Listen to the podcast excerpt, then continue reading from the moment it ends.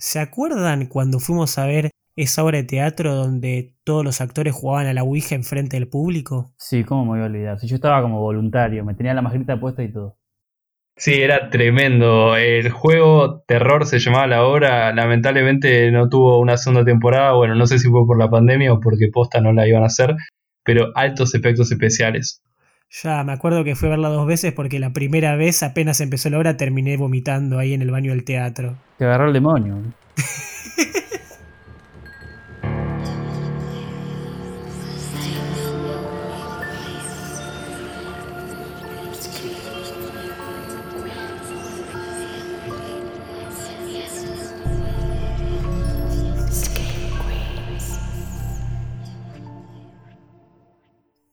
Buenas noches Screamers y bienvenidos a un nuevo episodio. Mi nombre es Rodrigo Gilbueto y estoy con el equipo completo, Fer y Jardi, para hablar de un tema que me interesa muchísimo. ¿Cómo andan chicos? Y un poco asustados, la verdad te digo. Muy copado, me gusta charlar un poco las cosas y así, desmitificar un poco, pero también al mismo tiempo tiene cosas interesantes todo para charlar. Totalmente, yo esta vez me declaro responsable y culpable si quieren echarle la culpa a alguien, pero dije, pausemos un poco con el cine, quiero hablar de temas un poco más tocando la realidad, y qué mejor que un tema que juegos de terror, por así decirlo, pero no cualquier juego de terror, el juego de la copa.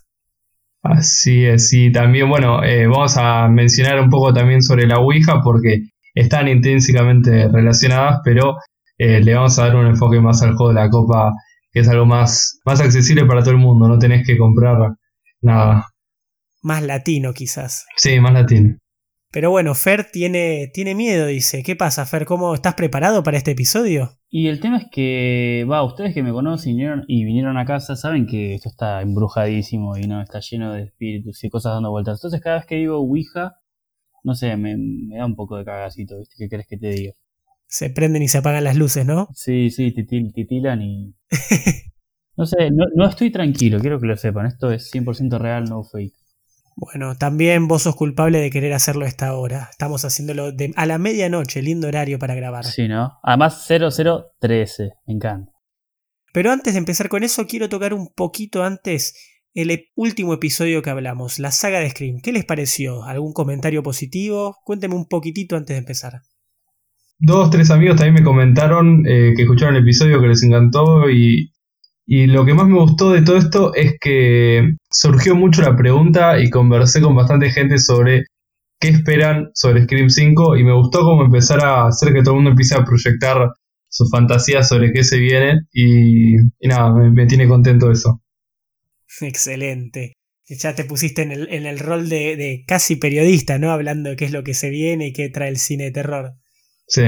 Eh, a mí me gustó bastante, la verdad. Es más, incluso se la hice ver un par de amigos que, que vieron que lancé ese episodio fue como, no la, o sea, la conocía, pero conocía mucho Scary Movie, así que les hice ver Scream, especialmente Scream 1, y les gustó, así que me puso contento eso. Sí, yo también le comenté, va, mi padre que vio las películas en su momento, que a él nunca le gustó el terror ni nada, pero escuchó el capítulo y le dio otra mirada a las películas y dice que, que bueno, por lo menos le sacó algo interesante al verlas nuevamente. Buenísimo. Entonces que estamos contentos con ese episodio, el episodio que condecoró el primer año de Screen Queens, empecemos el segundo año, ¿les parece? Hablemos justamente de la Ouija y el juego de la copa. Quiero, antes de nada, antes de empezar con toda la teoría, antes de explicar exactamente qué es cada cosa, quiero que me cuenten, ¿alguno de ustedes lo jugó alguna vez? Jamás, no. No, no, algo que jamás haría, jamás hice y no, no sir. Boyard, ¿qué onda?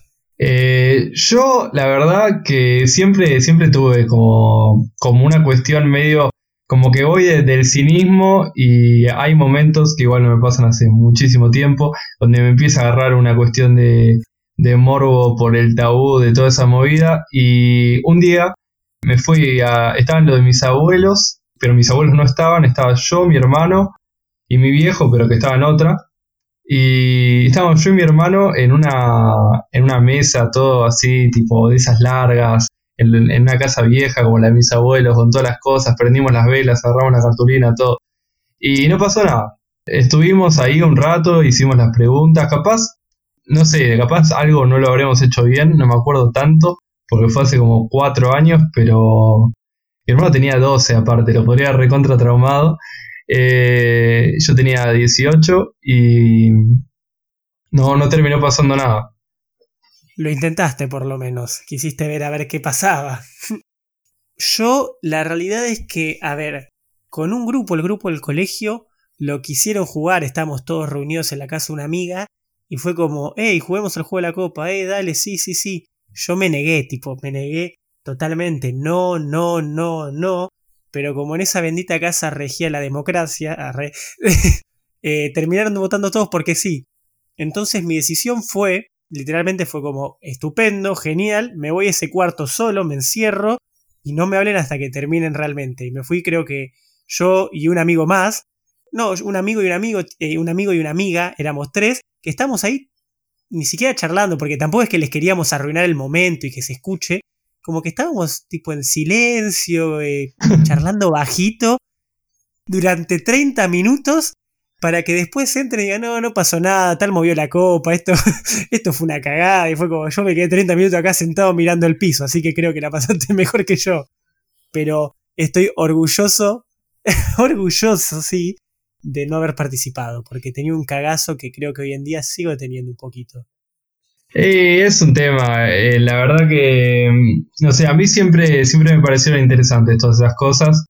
Y es como una cuestión de querer capaz de provocar a ver si pasa algo. Es como siempre la cuestión de uno querer encontrarse eh, a ver si pasa algo, pero yo no tenía ningún objetivo, era más por el hecho de jugar y era a ver si pasa algo, pero la verdad es que no tenía, siempre dicen que tenés que tener algo pensado. Eh, yo armé todo y estaba ahí, agarré incluso una copa de cristal posta, no, no una copa de vidrio ni nada. Y estuvimos ahí un rato y no pasó nada. Así que no tendría problema igual. Eh, o sea, en participar de esas cosas. ¿Sabes que yo estaba pensando en eso? O sea, de por sí, nuestro grupo, o sea, el grupo más grande que Scream Queens compone, no es un grupo como que se anima a hacer esas cosas. Yo no veo a, a los tres de Scream Queens participando en un juego de la copa. ¿Ustedes qué opinan? No, ni loco. Fer está negadísimo, está negadísimo a todo esto. Pero sí, escúchame, o sea, no hay chance de que, de que juegue con mi suerte realmente, no, no, es algo a lo que me expondría. ¿Vos, Yard, no, no te ves tipo una noche en un campo, en el campo de un amigo, nosotros tres y un farmá jugando el juego de la copa? Y yo re, o sea, yo me reveo, el tema es que, bueno, al menos nuestro grupo de amigos, eh, me acuerdo de que hemos estado simplemente contando historias un poco eh, oscuras en algún momento y ya empezaban a, asustarse, acercarse. No sé si estaban preparados para, para ese tipo de cosas. No, totalmente. Hay, hay, que prepararlos mentalmente desde mucho tiempo atrás. Yo igual creo que soy del grupo de Fer y prefiero no tentar al destino y dejarlo como simplemente como un episodio del podcast y no una experiencia verdadera. tal cual, tal cual. Pero bueno, ahora que charlamos un poquito de todo esto, yo sé que hay mucha gente que realmente no sabe la diferencia entre la Ouija y el juego de la copa. Shard, es una trampita o no todo esto. ¿En qué, ¿En qué sentido? En que son prácticamente lo mismo. Y son prácticamente lo mismo, pero eh, lo que se diferencia es que una la armás vos y la otra eh, te venden el paquetito. Claro, como que uno es todo con las instrucciones, con todo un tablero, eh, esa como púa que usás para elegir las letras, mientras que el otro es armar las letras en un papel, escribilas, agarrate una copa de tu casa cualquiera, como mucho más barato, por así decirlo. Y obviamente acá en Latinoamérica y especialmente en Argentina pegó mucho más el juego de la copa, ¿no, Fer? Y es con el Monopoly y el estanciero. Buena comparación. Pero por fuera eso, como que yo no conozco gente. A ver, conozco gente que tiene el Monopoly para seguir con tu idea, pero no conozco gente como con la Ouija en sí. No, eso es verdad. Acá no sé si es por una cuestión de picar, picardía o una cuestión de no querer pagarle nada a Hasbro, pero, pero sí, pega mucho más el hecho de armarte el juego vos y armarla todo el ritual así de una manera más casera y es un poco más turbio, ¿no? Claro, yo la verdad que pensaba en hacer una story tipo, ¿qué preferís? ¿El juego de la copa o la Ouija? Pero iba a ser una pregunta con trampa, porque básicamente son lo mismo. Así que decidimos simplemente explicarlo ahora en las redes, porque Básicamente el procedimiento que se utiliza en ambos casos es el mismo. Lo único que cambian son los materiales. En uno usas un tablero y una púa, mientras que en otro simplemente lo que tengas más a mano. Una hoja escribís las letras y una copa para cualquiera. Incluso se ha jugado con copas de plástico, vamos a ser realistas. Eh, pero exactamente, Shard, vos tenés escrito, sé que estás ahí con una hojita preparado para dar las reglas exactas. Sí, Screen Queens no te invita a jugarlo, pero te deja las reglas por si alguna vez lo querés probar. Sí, tengo, tengo acá las reglas. Bueno, primero y principal, obvio, como ya dijimos bastante, eh, para jugar el juego de la, al de la copa, ¿no? A la Ouija, porque ahí ya te viene todo armado, es eh, armar el juego, básicamente. Yo, en mi caso, me acuerdo, me compré una cartulina blanca, es más fácil eh, para, dibujar encima y todo. Tenés que poner todas las letras de, tu abecedario, obviamente, que todo lo que estamos escuchando tenemos el alfabeto, no sé, latino es, o como, ¿qué, qué alfabeto tenemos? No sé. Sí, sí, acá se usa eh, el alfabeto de por sí, el español viene del, latino, del latine. Ahí va, ahí va. Y bueno, eh, los números y después, eh, o sea, del 1 al 9, incluido el 0, o sea, del 0 al 9. Y después, bueno, muchas veces para facilitar las cosas tenés también sí y no dibujados para las respuestas de sí y no. Y bueno, siempre es muy importante, esto yo no lo había hecho, así que capaz por esto no funcionó. Eh, el adiós, una, o sea, escribir un adiós, un chao, no sé, creo del modo que más te guste, aunque en casi todos lados decía adiós, para que cuando termine eh, se pueda realmente marcar el punto de despedida. Cuando ya tenés todo esto armado, lo que básicamente hay que hacer es, eh, bueno, encontrar una copa, Perdón, yo tengo consulta. Disculpa, Yard. ¿Hay que ordenarlos de alguna manera en particular? Porque realmente no lo jugué. ¿Tiene que tener un orden específico o los puedes poner en la mesa como quieras? Y cuando buscas, por ejemplo, la Ouija, o sea, el tablero Ouija, están todas las letras como A, B, C, D, F, G. O sea, no, no es como que tienen están curvadas en la Ouija capaz más por, la cuestión de movimiento, que sea más fluido y no, estén todas las letras tan lejos. Yo creo que, no, no, debe, no debe influenciar, pero bueno, la Ouija está armada en orden y yo cuando, y creo que cuando uno arma, no sé, no pone Q, W, R, T, Y como el teclado. Creo que arma el abecedario. Claro, pero tiene que estar como en formato circular, entonces vos decías, como en un círculo. Ya, capaz en medio círculo, es más un formato eh, más fácil para que haya una fluidez entre las cosas y si lo, si lo escribís todo rectangular es como que bueno, capaz vas a estar, eh, los movimientos van a ser mucho más lentos. Perfecto. Eh, capaz es, por algo creo que esté estéticamente diseñado así la Ouija y cuando uno se arma su la copa, tiene la libertad, pero por algo está así. Claro, uno, nueve de cada diez expertos recomiendan. sí. Y, mm, y bueno, después sobre la copa. No sé, yo siempre escuché esto de la copa tiene que ser de cristal. Como vos dijiste, mucha gente usa de vidrio, de plástico, de cualquier cosa.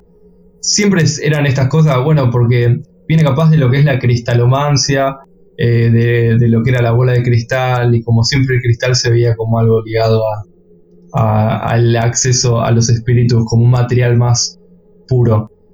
Y bueno, cuando ya tenés todos estos elementos preparados, eh, la idea es, eh, bueno, cerrar los ojos y concentrarte, eh, como realmente despejar tu mente e intentar no tener emociones negativas, concentrarte en el llamado que se va a hacer, ¿no? Siempre hay que elegir a alguien para que haga como del orador o del medium para que pueda de alguna manera el que se comunique. Siempre se suele decir que, bueno, es, tiene que ser la persona más sensible eh, porque va a ser la que más, eh, porque bueno, siempre se dice que la gente sensible tiene un contacto superior eh, o mucho más fuerte con el, más allá. y bueno, siempre mínimo dos personas tienen que ser, nunca, nunca juegues solo. Y el máximo, en algunos dados se dice un máximo, no sé si existe realmente, pero me tiraron un máximo de 8 por algunos lados, algunos lugares donde pregunté una vez que ya, que ya uno se concentró, ya se eligió todas estas cosas, es, bueno, empezar por la pregunta más común que todos conocemos. eh, si hay un espíritu presente, preguntar eh, si hay alguien eh, ahí, ¿no? La famosa frase, ¿hay alguien ahí? Típica pregunta de película de terror. Sí, totalmente, totalmente. Y, bueno, y ahí hasta que la copa, o sea, si la copa se mueve o no, puede ser un espíritu que esté jodiendo dentro de lo que son las reglas de ahí. Eh, pero generalmente la copa se va a mover así y bueno, y ahí es donde ya él empieza a arrancar. Una cosa que dicen también es que si la copa se está moviendo muy rápido o medio como sin tanta dirección, eh, suele ser que es capaz un espíritu no tan copado y ir preparándose para cerrarlo lo antes posible. Y después para, para todo lo que es eh, cuando ya eh, empezó, ya respondió, o sea, que hay un espíritu, siempre hay que, bueno, tener muchísimo, muchísimo respeto y con seguridad y sinceridad. Porque la verdad es que suele, suele pasar que se dice que si uno no tiene respeto, bueno, es como una falta de respeto al espíritu y ahí empiezan los problemas. Siempre hay que tener en cuenta que, que la pregunta se puede volver a repetir igual si no hubo una respuesta la primera vez, estar focalizados, obviamente, toda esta cuestión de, realmente tener la mente como lo más en blanco posible, ¿no?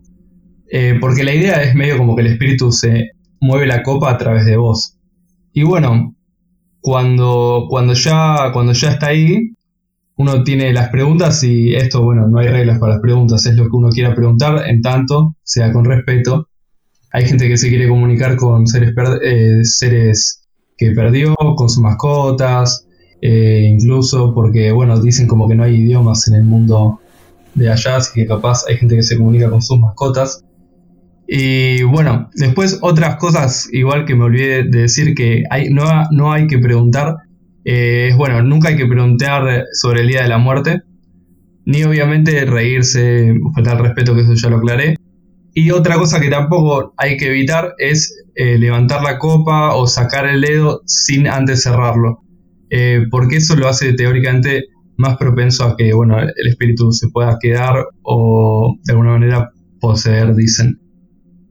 Eh, cuando siempre uno quiere cerrar, bueno, es empezar a, preguntar como, bueno, esto se está terminando, avisar que, que, ya está. Y no sé cómo, cómo, realmente hacerlo, ¿no? Pero ahí es más como, bueno, el modo en que uno se despide de cualquier eh, cosa en la vida, ¿no? Y ir eh, preguntando hasta que el espíritu diga adiós. Y en el momento que el espíritu dice adiós, eh, es donde ya se puede soltar.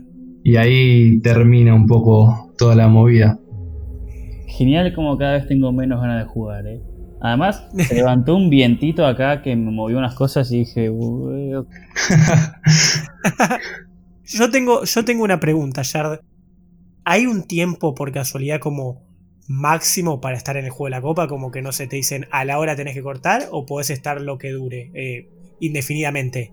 Y a ver, teóricamente hay muchas cosas que se van comentando, como por ejemplo, que, o sea, estas son las reglas generales, pero también leí unos tips, por ejemplo, como no sé, todas suelen ser composiciones. Eh, no dejes que el espíritu saque la copa del tablero porque eso puede eh, generar posesiones. No dejes que no esté flaco ni enfermo, yo no puedo jugar, pues estoy recontra flaco, porque te hace propenso a las, posesiones. Eh, es como que el tiempo también, es como que uno cuando está expuesto a esto teóricamente, y si pasa mucho tiempo, como que el espíritu se va más y más eh, asentando en el lugar, pero, pero tampoco es que está demasiado... Hay gente que lo especifica, hay gente que no lo especifica. Siempre hay que pedir permiso eh, y cerrar bien las cosas, pero, pero si no, no pasa nada. Otra cosa que, quería aclarar justamente es, bueno, si uno... O sea, ahora es las cosas que, no hay que hacer justamente, lo de, bueno, justamente todo lo que yo decía de, de tomárselo en serio y no, es porque si uno realmente le falta el respeto al espíritu, después pueden empezar a, ver apariciones o movidas de elementos cercanos o que realmente, bueno, las cosas empiezan a ir un poco todo al carajo. Eh, y no solo en la sesión, sino después, porque generalmente cuando uno le falta un respeto al espíritu dentro de lo que se dice, no se suele ir tan fácil y ahí tenés que ya, bueno, eh, llamar a tu, a tu brujo del barrio, ¿no? al, al, exorcista cercano, al exorcista más cercano. Entonces, para seguir, antes de, tengo una pregunta muy importante, pero esta para Fer. Así, súper necesaria. Ay, ay, ay, Fer, ¿en qué redes nos pueden seguir, Screen Queens? qué chanta que sos. Pueden seguir en Instagram, obviamente, nos pueden seguir en Twitter, nos pueden seguir en YouTube. Síganos en YouTube, tenemos un canal que se llama Doppel Producciones Doppel con doble P. Bueno, el capítulo también lo pueden escuchar en Anchor, lo pueden escuchar en. Acá ayúdame, Rodri, porque esto te ocupas vos. No te preocupes, Fer, hiciste un excelente trabajo. Como bien dijo Fer, las redes también estamos en Facebook, pero esa casi que no lo usamos, simplemente replicamos contenido. Instagram y Twitter son nuestras redes principales y el YouTube es nuestro mejor canal, nuestro canal sagrado. Y para escucharnos, además de escucharnos en YouTube, nos pueden escuchar en Anchor, nos pueden escuchar en Spotify y nos pueden escuchar en Apple Podcast. Ahí va. Bueno, ahora que dejamos los anuncios parroquiales de lado, empecemos a ahondar un poco en los inicios, en los orígenes de todo esto. Shard, sé que estuviste hablando hasta ahora mucho con respecto a las reglas y eso, pero sé que vos también tenés exactamente como de dónde surge la Ouija, ¿verdad? Y sí, eh, bueno, la, Ouija en su etimología eh, proviene de Wi y Ya, que son sí y sí en francés y en alemán respectivamente, y por, bueno, por justamente lo del el sí y el no que hay en la, en la tabla. Y tiene muchísimas similitudes con algo llamado la Zairagia, que es un antiguo sistema de adivinación árabe que se practicaba pintando las letras del alfabeto dentro de como unos círculos con, que representaban las esferas celestes. Y es como que, bueno, tenía toda una formación eh, que iba más, más de algo, iba más por algo igual astro, astronómico, algo más numérico y, no era tan, no era tan eh, ligado a lo espiritual, pero que al mismo tiempo, bueno, tenía, tenía, tenía un formato muy parecido a lo que termina siendo la Ouija que hoy conocemos. Y bueno, después eh, también otras cosas que, que, también confluyen en, la creación de la Ouija como la conocemos hoy, eh, o el juego de la copa, es que viene de muchísimas cosas que ya mencioné igual un poco por arriba, como lo que son las, la cristalomancia, todo lo que son los métodos de adivinación, como la justamente Sairagia, y también muchísimo de lo que era eh, las sesiones espiritistas. Porque las sesiones espiritistas, hay muchísimas, no lo vamos a hablar en este capítulo y capaz algún día haremos un capítulo más especificado en, en las sesiones espiritistas. Me, gusta que ya estás haciendo tipo el, foreshadowing o la promoción de un futuro episodio. Porque me, me, está interesando charlar sobre estas cosas, a pesar de que crea o no crea. Eh, y bueno, Dentro de estas sesiones espiritistas, la más eh, informal sería, bueno, donde empieza a aparecer la Ouija, donde no se necesita un guía experimentado ni nada, pero eh, un poco antes de que la Ouija se patente, se, empiece a tomar como un invento en sí, eh, era la verdad que muy importante las sesiones espiritistas. Mismo Abraham Lincoln y su esposa hacían sesiones espiritistas con gente de la alta sociedad en la Casa Blanca misma. Eh, porque habían perdido a su hijo. Así que desde ya, ya era muy importante toda esta cuestión de intentar comunicarse con los espíritus y se vino a inventar la Ouija como conocemos hoy como un elemento, como una herramienta que haría todo este proceso mucho más fácil y más accesible eh, para la gente, eh, para el pueblo de alguna manera, porque no necesitas como juntarte con un guía ni nada. Excelente. Mira, lo de. La verdad que no sabía nada de lo de Abraham Lincoln y de que se hacía en la propia Casa Blanca. Claro, por eso hay tantos delirios con Abraham Lincoln y que cazaba vampiros y que hacía. Qué película esa. Eh, igual, pero fuera de joda, muy interesante como Abraham Lincoln y seguro más de un presidente estaba metido como en el espiritismo o en las artes oscuras, por así, ¿eh? Para mí Trump debe tener algo, algo ahí. pero bueno, ¿te imaginas? O Jardi no se va a pasar ahora todas las teorías conspirativas de eso. Uh, uh chabón, no me tienten. No, o sea, si te metes en Twitter encontrás cada cosa que hacen rituales tan satánicos, todas esas cosas de Moloch y todo. pero, pero no es muy consistente, sí, si uno quiere hablar de eso, pero capaz algún día, ¿quién te dice? Otro, ya mira, ya metiste dos episodios en uno, excelente. Pero bueno, como Jardy bien habló de toda la parte como más mística y justamente de los orígenes verdaderos, eh, verdaderos o por así decirlo, la parte más real dentro de todo esto, hay que hablar, o yo quiero hablar por lo menos, de la parte capitalista, porque al fin y al cabo, como dice en la serie de los ricos no piden permiso, la plata, la plata, la plata, lo único que le importa a esta familia es la plata. La plata, la plata, lo único que le importa a la familia es la plata.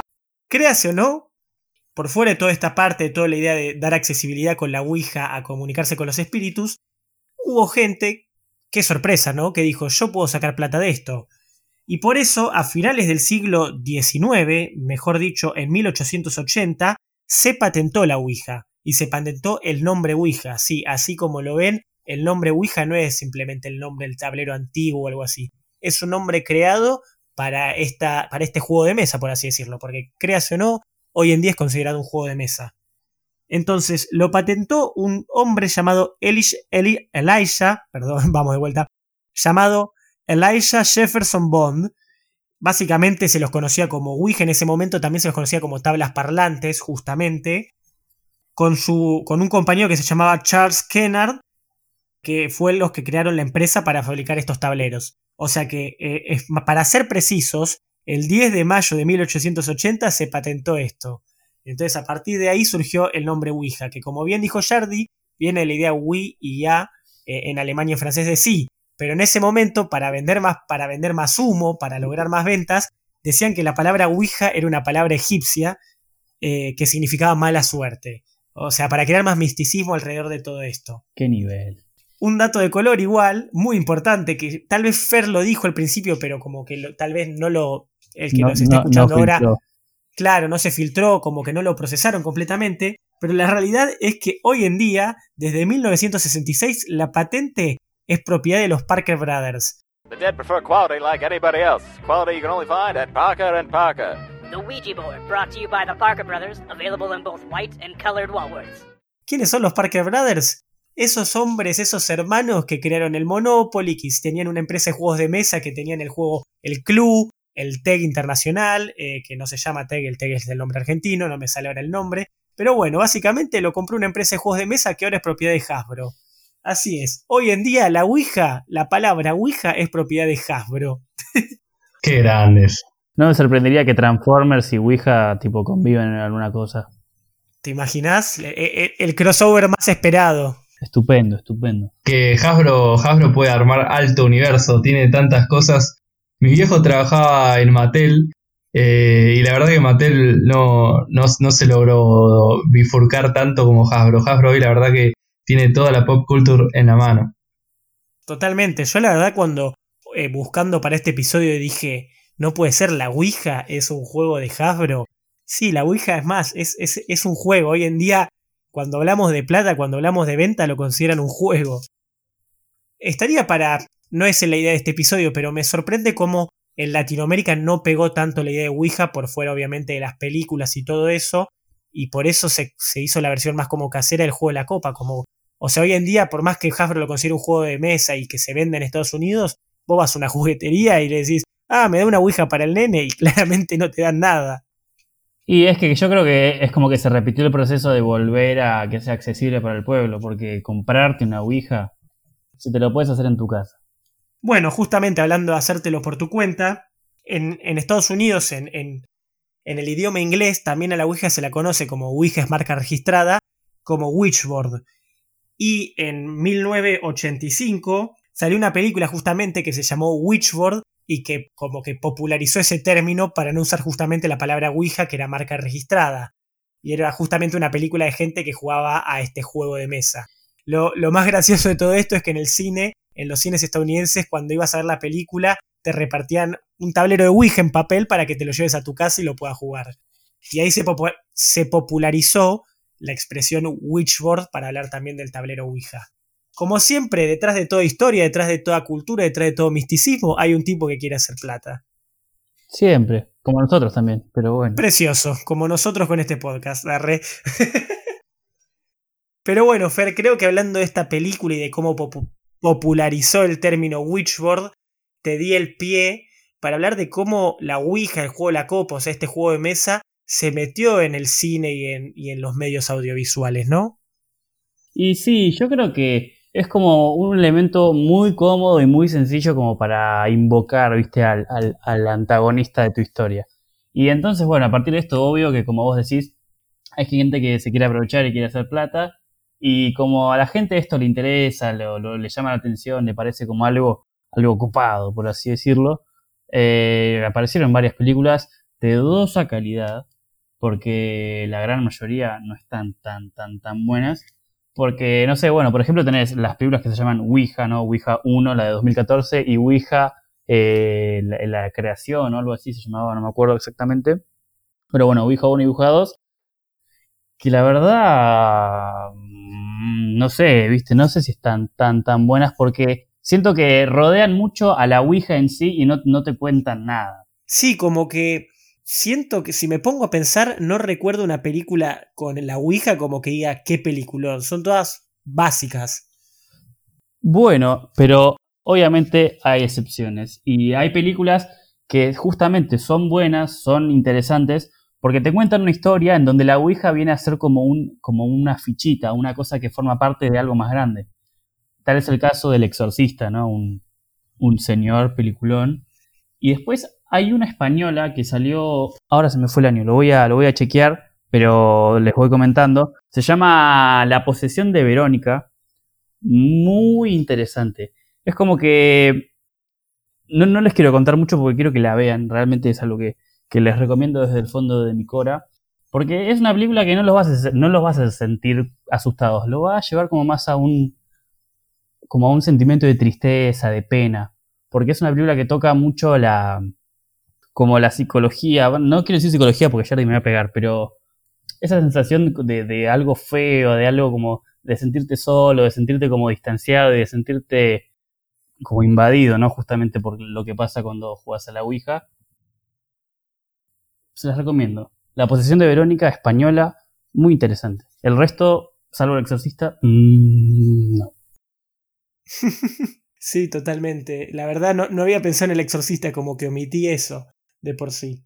Eh, sí, como que quizás, bueno, yo me acuerdo que también aparece justo que para el episodio Found Footage, aparece también en Actividad Paranormal, que, la, que en un momento quieren jugar para contactarse con el espíritu de la casa. También, sí, es verdad. Y por fuera de eso, algo que también tenemos que mencionar, también está en juegos, apareció, ¿no? Y bueno, Rodri, a mí me sorprendió que cuando estábamos como coordinando el capítulo no saltaste con Until Dawn así de cabeza. Total, qué gran juego, qué glorioso juego. El que no, el que no lo hizo, jueguelo, es una orden. Tenemos un capítulo de este juego, además, me parece, ¿no? Totalmente. En el episodio de Juego de Terror hablamos de Until Dawn, que es un excelentísimo juego y pueden escuchar el episodio para, para que vean por qué, lo, qué cosas lo hacen tan bueno. Pero por fuera de eso, hay un momento en el que los personajes juegan a la Ouija. Y juegan a la Ouija y ahí, como estás jugando vos, realmente es como que el control también se te mueve, ¿viste? Porque por ahí no, no, no, te das cuenta, pero el control te tira como patadas de que sea, se está moviendo la copa. Y bueno, todo contribuye a pasarla un poco mal. Sí, sí, parece que realmente te sentís parte del momento y esa pequeña vibración te pone nervioso. Pero sí, el cine, las películas, las series, los juegos, todos han aprovechado de la Ouija. Y algo que quiero traer, que quiero traer al episodio, yo al principio, tal vez justamente preparándome para este episodio, me daba cuenta como que decía al ver a los personajes, generalmente son adolescentes, vieron los que juegan esto, ¿no? Hay muy pocos adultos que terminan jugando la Ouija. Y como que o se lo toman muy en joda o muy en serio. Y al principio yo decía como, qué, qué estereotipado, viste, como qué básicos que son creando estos personajes así. Pero me puse a pensar, viste, en mis anécdotas, en lo que me contaba la gente, que yo justamente preguntamos y vamos a hablar de eso. Y como que es verdad, en el fondo, cuando participás de chico, o te lo tomas muy en serio, o es toda una joda, ¿no? Y yo, yo prefiero tomármelo en serio y que no pasen cosas feas. Eh, es que sí, medio que, que justamente, el, a ver, siempre la Ouija, eh, todo lo que es el contacto con la muerte, está ligado al tabú. Y como, como me gusta repetir muchas veces, eh, lo más difícil de procesar psíquicamente para, para, uno son la sexualidad y la muerte, ¿no?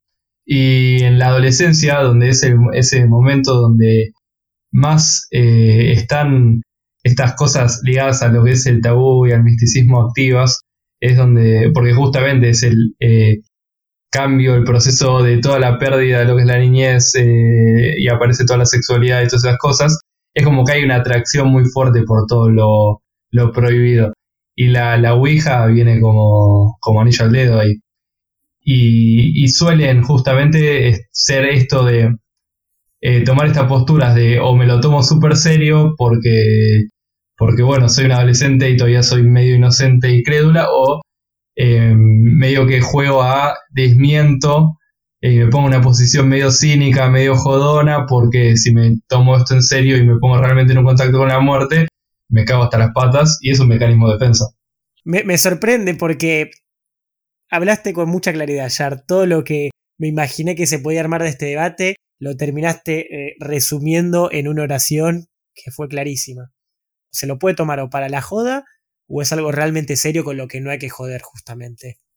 Y bueno, como estábamos hablando de esto, dije, qué mejor que preguntarle a la gente. Sí, estamos tratando de incluir consignas en nuestros episodios para que se metan y participen y escuchen su nombre ser mencionado en el episodio. ¿Qué más? ¿Qué mejor honor que aparecer en el episodio de Scream Queens? Así que le preguntamos a la gente cómo fueron sus experiencias, si jugaron o no. Pero yo quiero decirles algo, porque yo me imaginaba que el público de Screen Queens era mucho más abierto a todo esto. Primero hicimos una pregunta. Le preguntamos a la gente, a los seguidores de Screen Queens, o sea, gente interesada en el terror, le dijimos, ¿alguna vez jugaste al juego de la copa? Y escuchen esto. El 73% de las personas votó no gracias, paso. ¿Asustado, Potter? Ni un poco. Solo el 27% votó que jugó al juego de la copa. Good call. Re poquito. Todos te siguen, Fer, en el fondo. Todos nuestros seguidores te siguen a vos y lo miran con cuidado al juego de la copa o a la Ouija. Por las dudas, qué sé yo. Mirá si pasa. Justamente eh, también mucha gente, ahora que lo puedes ver en las pelis y siempre escuchás esta anécdota, que ahora justamente vamos a contar las experiencias de la gente, eh, escuchás que al amigo de un amigo de un amigo y se murió después de jugar con la copa y cosas así. Y siempre, nunca escuchás nada copado, nada como che, nos conectamos con un espíritu que nos transmitió alta sabiduría, ni nada. Es como que tiene mala propaganda y el que se quiere meter en esto, eh, en realidad le gusta jugar un poco ahí con el borde. Claro, sí, tiene, tiene, una tiene un mal publicista, buen punto, Jardy. Pero bueno, un par de comentarios que quiero traer. Matías Polse, por ejemplo, nos comentó que lo hizo un par de veces y se recontramovió en ambas. Es más, en una le pedimos que tirara la cortina, dice, y que la, y que la entidad no lo hizo y que le empezaron a, a regedentear a la, a la entidad y le decían, dale, tirala, tirala, tirala, y se cortó toda conexión ahí. Qué feo. Yo le pregunté en ambos casos, ¿estás seguro que se movió? Porque ahora voy a traer un par de otros comentarios que decían que los movió un amigo y eso. Pero en este caso Matías me decía que en los dos casos, en las dos veces que jugó, se movió mucho y estaba seguro que nadie la movió. Y nada, no me quiso contar de la segunda experiencia, me dijo que prometió no hablar de ella. Uh. Después, bueno, Ramiro Benítez nos comentó que no jugó, pero que igual, eh, de igual forma lo que le interesaba comentar era que la gracia de estos juegos son la experiencia con coparticipantes. Es lo que le da interés porque si no, por sí mismo es inútil. Es lo que vos decías, o sea, es necesario estar justamente en grupo. Sí, totalmente. Totalmente, si no, solo no pasa nada. Además, justamente como que muchos hablan de, de que lo mueve el otro, como que quizás el misterio también y, la gracia, por así decirlo, por fuera de, del debate de entrar en contacto con espíritus, es que vos estás dudando, el otro la movió o no la movió, y como que mucho el juego también viene por ahí en la parte justamente de juego, por así llamarlo. Y igual yo creo que me sería difícil mover la copa activamente, tipo pensar y procesar todo lo que voy a deletrear es como medio eh, moviendo, moviendo la copa y todo, es como que creo que es demasiado proceso de pensamiento consciente al menos para hacer. Y yo tiraría la copa. Pero eso es lo que no hay que hacer, perro, te van a poseer, boludo. Pero no por, por, por, por querer cortarlo, sino por tosco, ¿no? Por estar moviéndola yo y tirarlo. Bueno, The Last Movie I Watched, que también nos dejó un testimonio al hablar de parálisis de sueño, así que le mandamos un saludo, también nos comentó en esto y dijo que jugó, que no pasó nada, y que se movió pero seguramente fue algún boludo queriendo asustar. O sea, ella aclara que cree en fantasmas y todo, pero que en la copa dependés mucho del otro, viste lo que veníamos hablando, y, y que muchas veces estás seguro que lo movió la otra persona.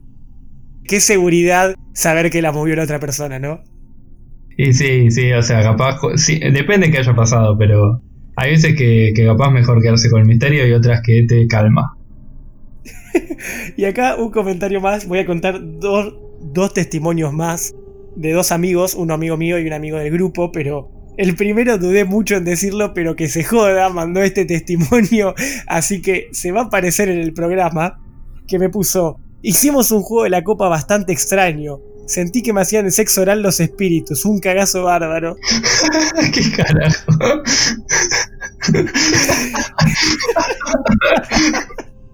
Ay, Dios.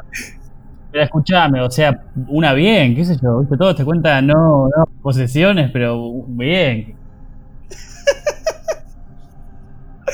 Ay, Dios. Él después me dijo, yo, yo le dije, voy a publicar esto en el episodio y me dijo, no, no, por favor, no lo hagas. Así que le mandamos un saludo a Matías Panza. Y después, por último, un relato interesante que, que, nos contó nuestro amigo Fede Francia, un amigo del grupo que le mandamos un abrazo enorme. Un ídolo. Nos comentaba, va, eh, no, nos mandó por privado, una anécdota de él que no vale la pena por el tiempo en sí, perdóname Fede, que Dios te bendiga, pero quiero contar la anécdota que me contaba de su tío. Fue así, lo siguiente, leo. Mi tío fue con un grupo de amigos y amigas a Pinamar y una noche decidieron, de un fin de semana, y una noche decidieron jugar al juego de la copa. Básicamente lo que Fede me escribe acá fue que el tío ya había preparado con sus amigos como medio trampitas, por así decirlo, para que al jugar al juego de la copa, no sé, la idea de hilos o cosas debajo para que se muevan las cosas y, y se genere, viste, como más miedo todo preparado porque lo estaban haciendo con, con amigas de ellas y para que las amigas se asusten justamente. Toda una trampa bien preparada y diabólicamente preparada. Me parece algo muy salido de Scream, pero no sé por qué. Bueno, la cosa, por lo que acá comenta Fede, fue que empezaron a jugar, empezaron a sacar todas las trampas, estaban todos recagados, mientras que un par, los que ya sabían de este tema, se estaban dentro suyo cagándose de risa. Pero la cosa fue que en un momento se abrió la ventana de par en par, Dice que después de una pregunta se abrió la ventana de par en par y eso no estaba preparado. Que ninguno, ninguno de las personas ahí involucradas tenía preparado abrir las ventanas. O sea que fue la nada. Y medio como que siguieron el juego porque bueno, ya está, no vamos a revelarnos ahora. Pero después de que terminó el juego se empezó a preguntar, ¿fuiste vos? ¿Fuiste vos? No, yo no había preparado nada, yo tampoco. La cosa es que terminaron durmiendo todos juntos en el living y al otro día a primera hora se terminaron yendo porque nunca pudieron responder quién abrió las ventanas de esa manera.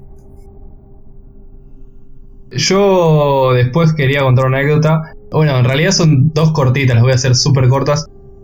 La, mamá de un amigo eh, me contó que, una vez pasó todo esto que jugaron, se empezaron a mover las ventanas, a abrir, a ver ruidos por toda la casa. Eh, y estuvo re cagada durante un montón de tiempo. Y después le contaron que, era el hermano de la amiga con la que estaba jugando. Eh, que, bueno, como tiene que ver un poco con esto. Y después yo siempre, em, desde chiquito, que sé una anécdota de mi vieja, donde teóricamente jugaron eh, y estaban solas en la casa con una amiga. Y nada, después eh, la amiga teóricamente veía una figura en el espejo durante meses después de haber jugado eso. Eh, porque aparte se empezó a ir todo al carajo, como que no fue una linda experiencia el juego de la copa, sino que realmente se abrieron ventanas, se movieron cosas. Y bueno, qué sé yo, en realidad no es la fuente de mi vieja, sino la fuente de la amiga de mi vieja, pero... O sea, mi vieja vio la, la mala experiencia del juego de la copa en sí, pero no vio todo lo que pasó después. Qué feo lo de que queden como eh, situaciones post juego, esto de que sigas viendo apariciones o cosas así, yo me muero. Sí, o sea, veo algo en el espejo, una figura bizarra y nada. Ya medio como que con estas experiencias estamos entrando en un punto que vos querías hablar mucho, Yard, de la sugestión, ¿no? Y sí, ah, es que eh, de alguna manera es algo que, que, siempre se suele decir sobre este, sobre este juego. Es imposible Eh, o sea, bueno, hay mucha gente que justamente se lo toma en chiste, toda esta movida, ¿no? Pero, pero es como que es muy fácil caer en la sugestión de este juego, eh, porque, bueno, tanto como mismo pasaba en la hipnosis, somos seres sugestionables. Si atribuimos el saber y una seriedad y respetamos algo, eh, como, bueno, respetar la muerte, justamente en este caso, es muy fácil empezar a tomarse paz demasiado en serio y empezar a atribuir pequeñas casualidades o querer realmente respetar tanto algo que lo terminás, bueno, vos mismo cumpliendo eh, y vos terminás actuando el saber que querés justamente validar.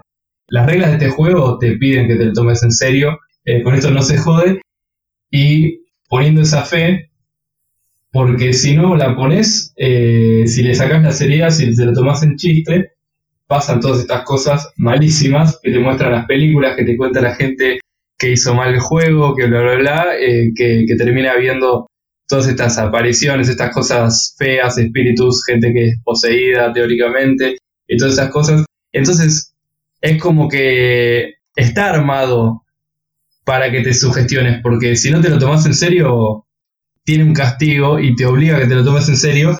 Y cuando uno se toma en serio a alguien, o como, no sé, si alguien te dice, che, yo soy el mejor hipnotista del mundo, te voy a hipnotizar, eh, la mayoría de la gente eh, va a querer eh, respetar esta imagen de autoridad que le trae el hipnotista y va a intentar quedarse más en un estado de hipnosis que, si fuera un chavo normal y que no tiene la imagen de, autoridad, ¿no? Del título vende. Y un poco sí, hay experimentos con eso. El experimento de Milgram es hermoso, pero no voy a entrar en eso. Yo para cerrar iba a traer justamente un experimento como para calmar al, que deja que la cabeza vuele y eso. En el sentido, es rápido lo que iba a decir, pero justamente el experimento Bashow habla de esto que decís de cómo uno está sugestionado hasta cierto punto. Yo te doy la razón, o sea, en esos momentos como que uno está atento a todo lo que está sucediendo, al dedo, a la presión que cada dedo ejerce, entonces como que estás más abierto sensorialmente a todo lo que puede ocurrir. Nada, esto del experimento Bashow es un dato rápido para que se vayan a dormir tranquilos quizás, pero que Larry Bashow, un profesor de secundaria en el siglo XX de Estados Unidos, hizo un experimento con esto para comprobarlo, en el que los participantes no veían exactamente, jugaban al juego de la copa, jugaban a la Ouija, pero no veían las letras, a ver qué sucedía justamente. Y al no ver las letras, cuando los participantes no ven eso, no se terminó formando ninguna palabra coherente, o sea, eran letras al azar. Entonces, eh, esto eh, sirvió como para corroborar la idea de la acción idiomotriz, que decían que hay movimientos musculares independientes de los deseos y las emociones conscientes. O sea, como que la gente básicamente, en resumen, mueve el dedo a veces de manera inconsciente. Por más que te diga no lo moví, no lo moví, lo movió. Entonces, es como una acción involuntaria de por sí. Nada, es para el que se quiere ir a dormir tranquilo pensando en eso del juego de la copa. La realidad es que yo te digo todo eso, pero en el fondo yo lo respeto mucho. Y si después de este episodio me decís, che, vamos a jugar al juego de la copa, te digo, no, gracias, paso, no querés ver una peli. Esa es la realidad y cada uno le sigue dando el respeto que cada uno cree que esto se merece. ¿Vos qué opinas de esto, Fer? Y yo el consejo que les puedo dar es que si se quieren sacar el morro de encima, que vean un video de YouTube de alguien jugando a la Ouija y que no jueguen ustedes. Así se sacan las ganas, qué sé yo. Y si van a jugar, porque son unos perritos malvados, tengan un matafuego. Buena recomendación. Hay, mucho video en YouTube, Fer, de, juegos de Ouija que eh, terminan mal. Hay un montón. O sea, la mayoría puedes decir, bueno, acá hay algo que no está del todo auténtico. Pero hay un par que decís, no entiendo cómo esto puede pasar así como ilegítimamente, ¿no? Entonces, no sé, si se quieren sacar el morbo de encima y decir, ah, la Ouija, la Ouija, vean un video de YouTube, vean lo que puede pasar y por ahí se les van a ganar. Eh, bueno, como respuesta igual a lo, de, a lo del experimento de Fashow, ¿me dijiste? Bashow, con B larga. De Bashow, eh, que justamente, a ver, no sé si eso es justamente tanto eh, un contraargumento a lo que es eh, la Ouija, porque desde la teoría de lo que es la Ouija, uno está eh, siendo, entre comillas, ligeramente poseído en ese momento, y entonces el espíritu mueve tus movimientos y ve lo que vos ves. y si el espíritu no puede ver a través de tus ojos, teóricamente tampoco podría formar las palabras que quiere formar. Excelente, váyanse a dormir intranquilos esta noche. Pero igual quería decir una última, última cosa para cerrar al menos todo lo que quería decir. Justamente esto también, toda esta sugestión y todo, se incrementa mucho más porque, a ver, toca algo como lo que es eh, lo más vulnerable de, nosotros, que muchas veces es la muerte, o sea, la pérdida de un ser querido, eh, donde, bueno, justamente uno intenta encontrarse con algo familiar que se perdió y que muchas veces aparece como algo que termina siendo siniestro, como Freud en, el texto de lo siniestro habla sobre lo familiar, que uno aparece a veces cuando ya está perdido, aparece de un modo que es justo en un familiar, y eso es básicamente el elemento clave en casi todas las cosas de terror que vemos, eh, y es como un querer estar ahí, cerca del tabú. Tremendo, y tremendo ese texto de lo siniestro de Freud. Pero bueno, queremos saber también su opinión. ¿Qué opinan de la Ouija? ¿Jugaron? ¿No? ¿Creen en la Ouija? ¿Creen en lo que puede pasar? ¿Sabían acaso que la Ouija es propiedad de Hasbro? Dejen todas estas respuestas a todas estas preguntas que les hicimos en los comentarios. Queremos saber más que nada lo que opinan después de todo esto, después de este cierre, después de ver videos en YouTube, como dice Fer. Porque yo hoy Voy a tener que ver un par de videos boludos en YouTube antes de irme a dormir. Mirate un par, están buenos. Eso sí, antes de irme a dormir, precioso, veo un par de los videos de la Ouija. Pero bueno, no hay mucho más para agregar. Solamente decirles buenas noches, Screamers. Buenas noches. Uy, boludo, se apagó la luz.